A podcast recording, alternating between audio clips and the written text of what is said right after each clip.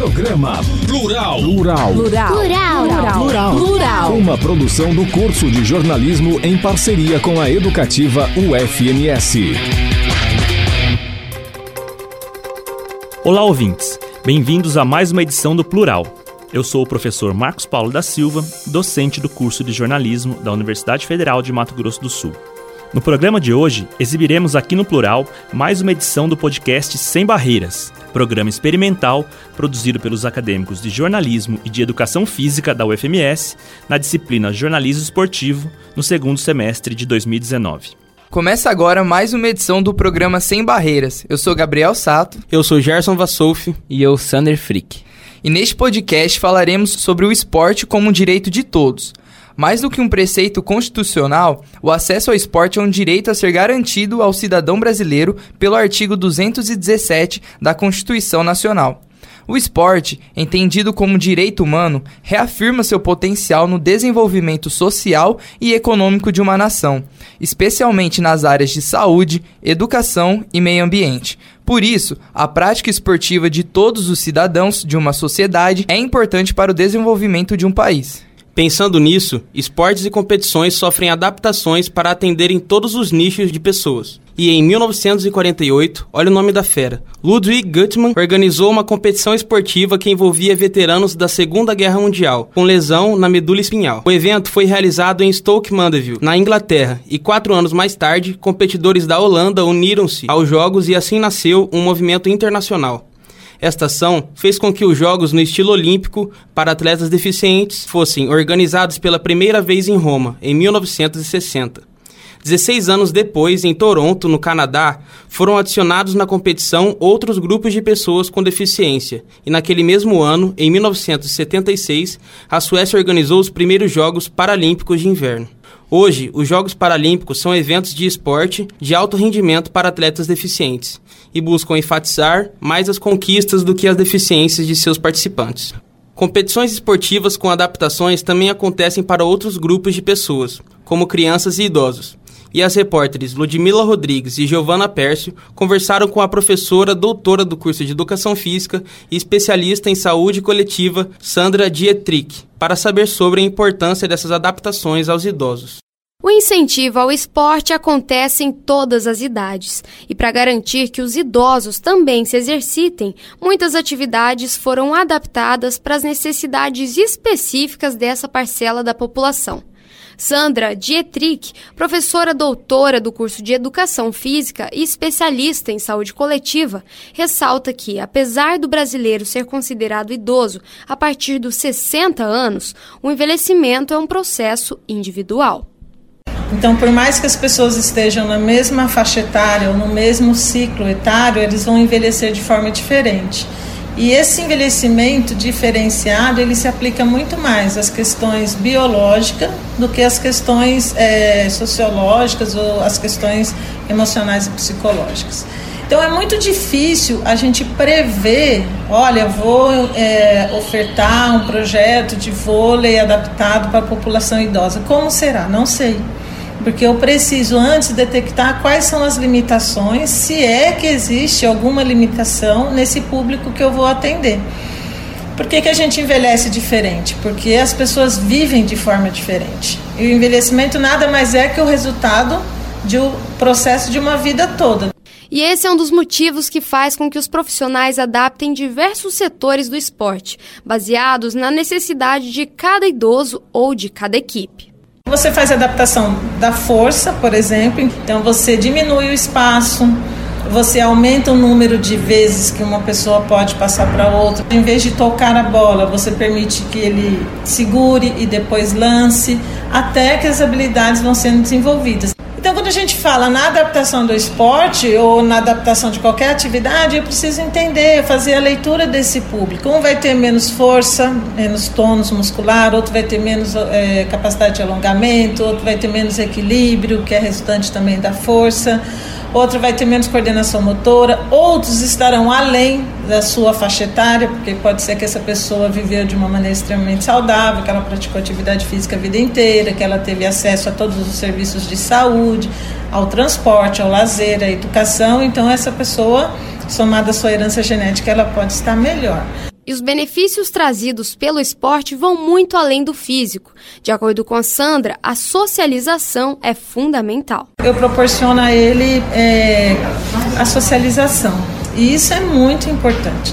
Essa questão da diminuição da solidão, é, oportunidade de relacionar com outras pessoas, e socializar, a melhora no aspecto psicológico, porque ele também ele se impõe desafios que ele começa a cumprir, o compromisso com alguma atividade que às vezes você vai perdendo ao longo da vida, eu não tenho mais compromisso, eu não tenho mais horário, eu posso fazer as coisas na hora que eu quero. E o esporte é um direito de todo cidadão, e garantir aos idosos a prática dessas atividades pode ser um fator determinante na própria autonomia.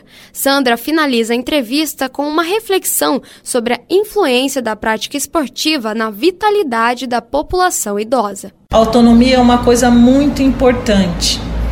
A gente não pode desconsiderar isso quando fala do idoso. Cada vez mais o idoso vive sozinho.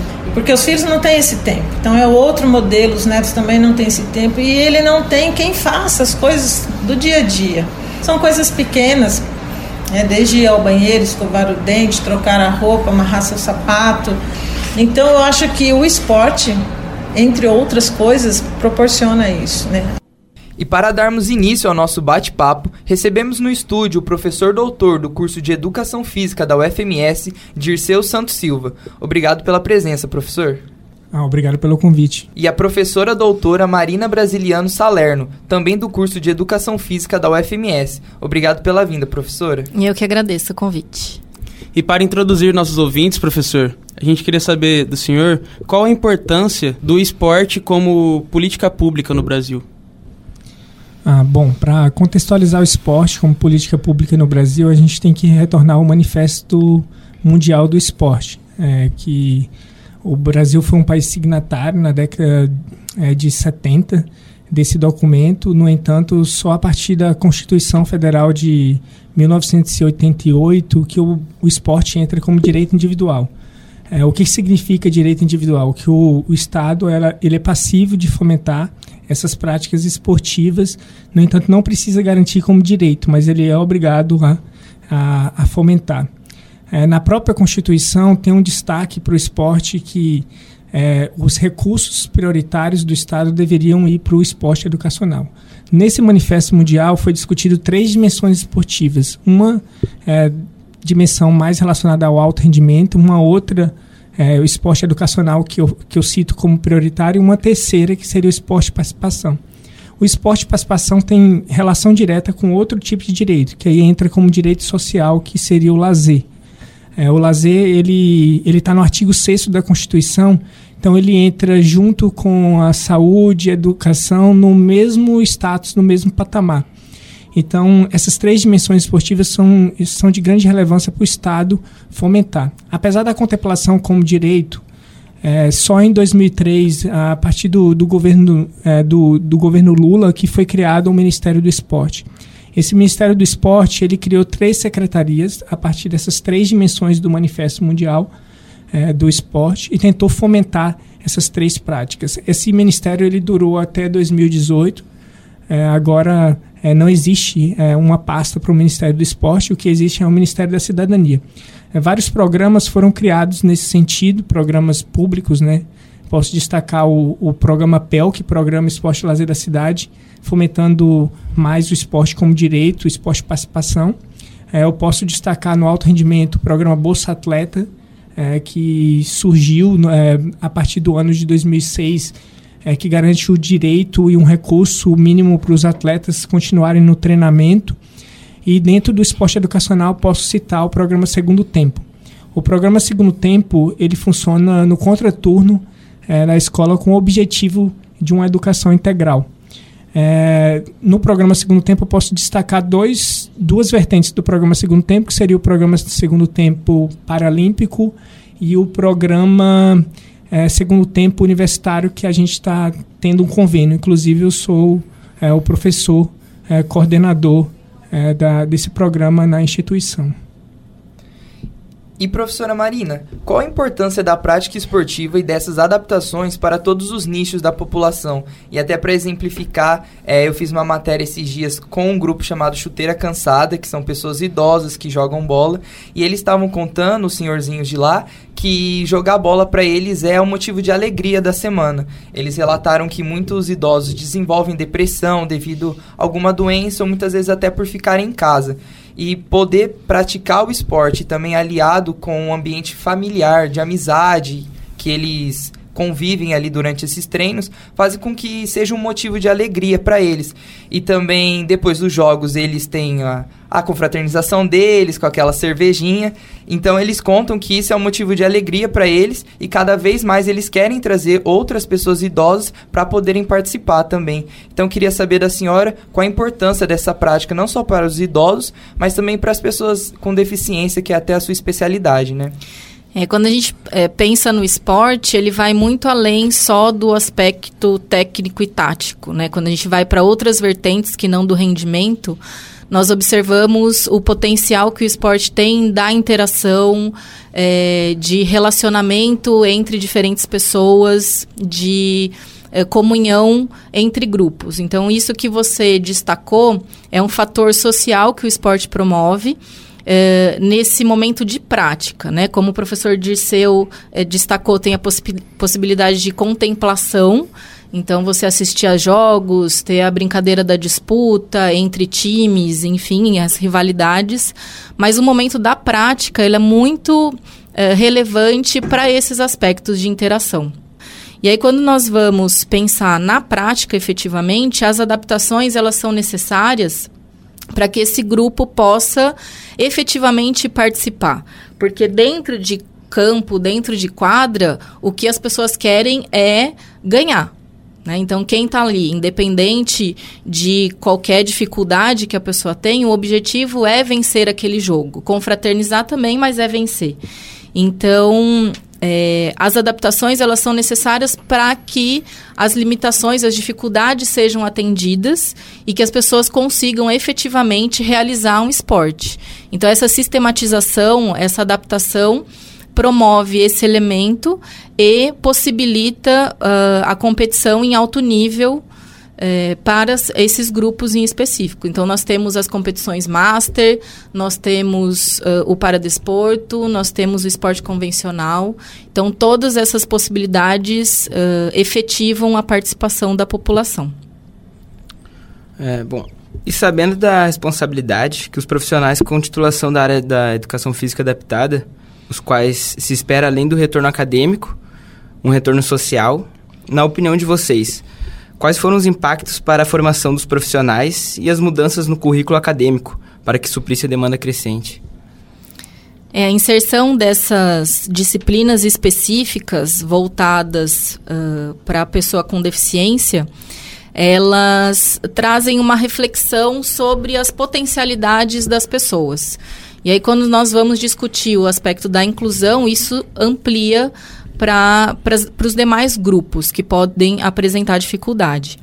É, essa construção ela vai depender da universidade que tem autonomia para construir a sua é, grade curricular. Então, nós observamos universidades que têm essas disciplinas como obrigatórias, que é o nosso caso aqui da, da UFMS, e outras que colocam, inserem essas disciplinas como optativas. Então, o aluno pode realizar ou não isso na, na sua formação. Mas as universidades atendem à requisição do Ministério da Educação de uh, oferecer disciplinas voltadas para esse público. E o impacto é que os profissionais passam a perceber as potencialidades das pessoas, porque dentro das disciplinas é, pode ser uh, desenvolvido conhecimento sobre as condições de deficiência, mas principalmente o que, que é possível de ser realizado. Então, nós podemos quebrar é, o olhar que os profissionais têm de uh, pautado na dificuldade, né, no paradigma da falta e uh, começar a observar as possibilidades de trabalho, a capacidade que essas pessoas vão desenvolver.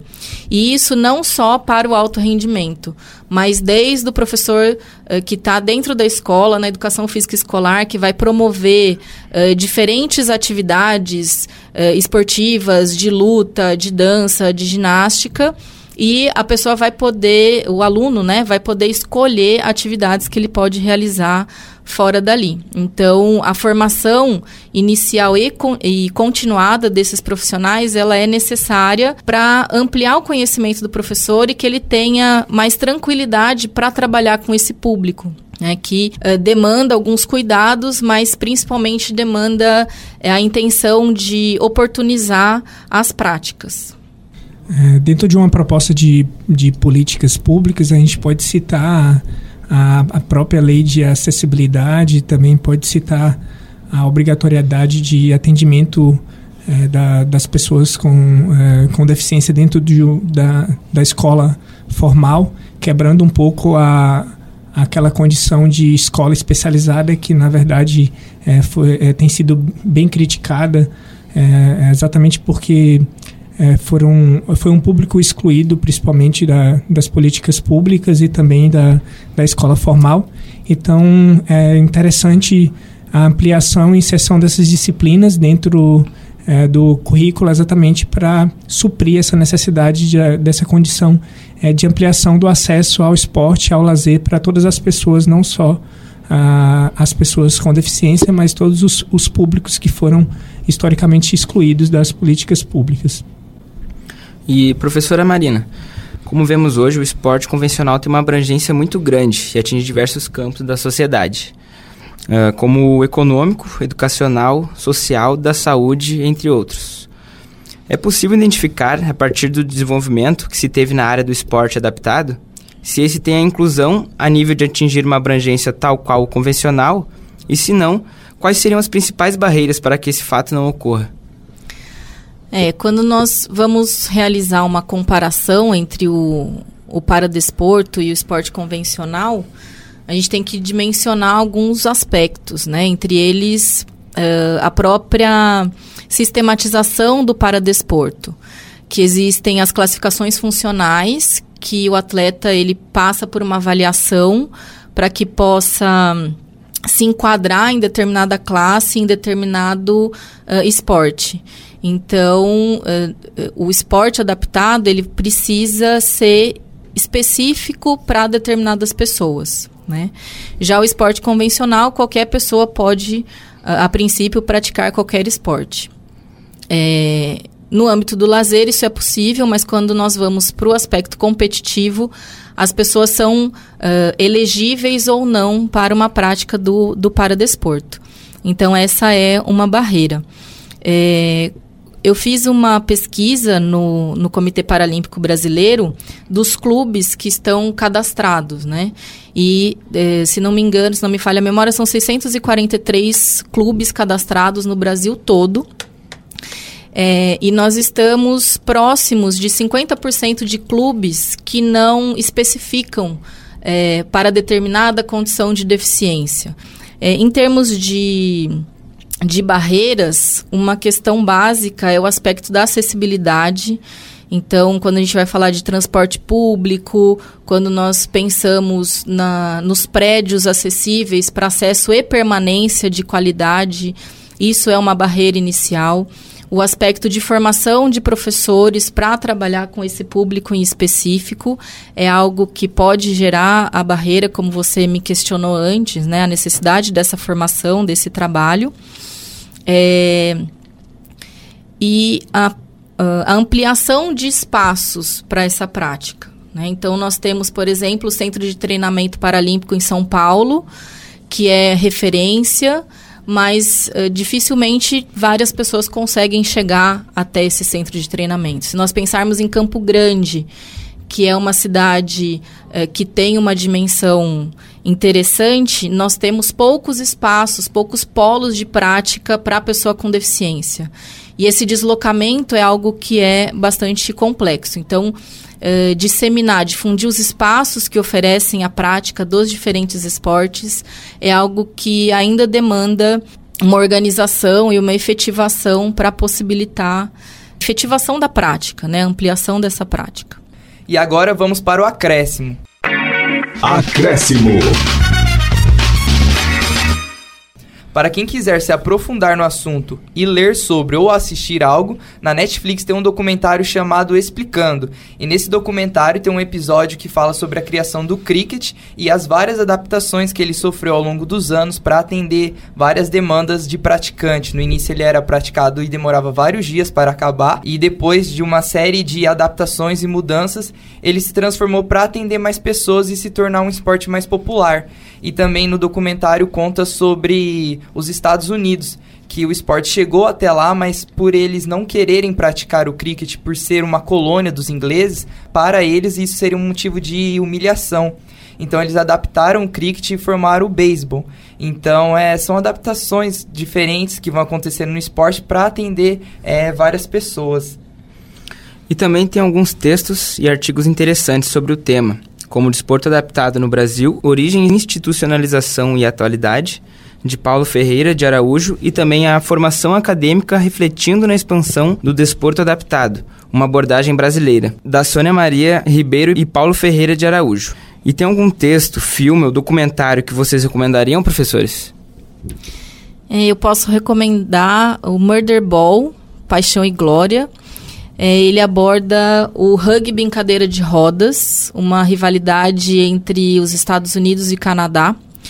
É, nesse documentário aborda aspectos da deficiência física, então o histórico das pessoas que adquiriram a, deficiência física, como que eles tiveram acesso ao esporte, o trabalho que os Estados Unidos têm de levar para os centros de reabilitação os atletas uh, para dentro das escolas regulares, os atletas vão, levam as cadeiras esportivas, que são específicas do rugby, para essa divulgação. Então é um documentário bastante interessante, gente. Ah, eu não tenho nenhum acréscimo, na verdade, é, de, de sugestão de leitura, mas de apropriação do, é, do que é direito é, do esporte e lazer, de, de conhecimento das leis não só as leis relacionadas ao lazer e ao esporte, mas também a, a, a legislação sobre as pessoas com deficiência.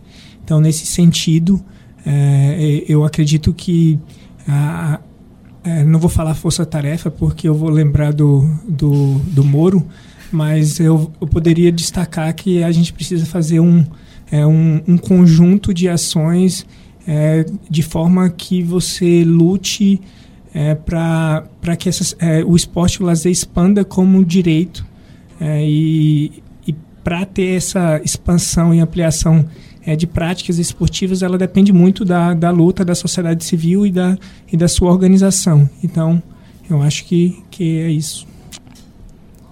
Bom, então gostaria de agradecer pela vinda do senhor, professor Disseu. Obrigado por estar aqui. E professora também, obrigado pela disponibilidade com a gente hoje. Eu agradeço e aproveito o espaço para fazer um convite. Quem quiser conhecer a Bocha Paralímpica, que faz parte de um projeto de extensão aqui da UFMS, o Incluir pelo Esporte. É, eles estão aqui de segunda, terça e quinta, das 14 às 16 no ginásio coberto. Quem quiser aparecer e conhecer a modalidade será muito bem-vindo. E quero agradecer também aos locutores Gabriel Sato e Sander Frick, que participaram do programa comigo. Gerson Vassouf, do Sem Barreira, e até a próxima. Na edição de hoje do Plural, exibimos mais um podcast Sem Barreiras, programa experimental produzido pelos acadêmicos de jornalismo e de educação física da UFMS na disciplina Jornalismo Esportivo, no segundo semestre de 2019, sob orientação dos professores Marcos Paulo da Silva e Silvã Menezes dos Santos. Este foi o Plural, projeto de extensão do curso de jornalismo da UFMS. Ficamos por aqui e até a próxima. Você ouviu Programa Plural. Plural. Plural. Plural. Plural. Plural. Uma produção do curso de jornalismo em parceria com a educativa UFMS. De volta na próxima quinta, 5 da tarde.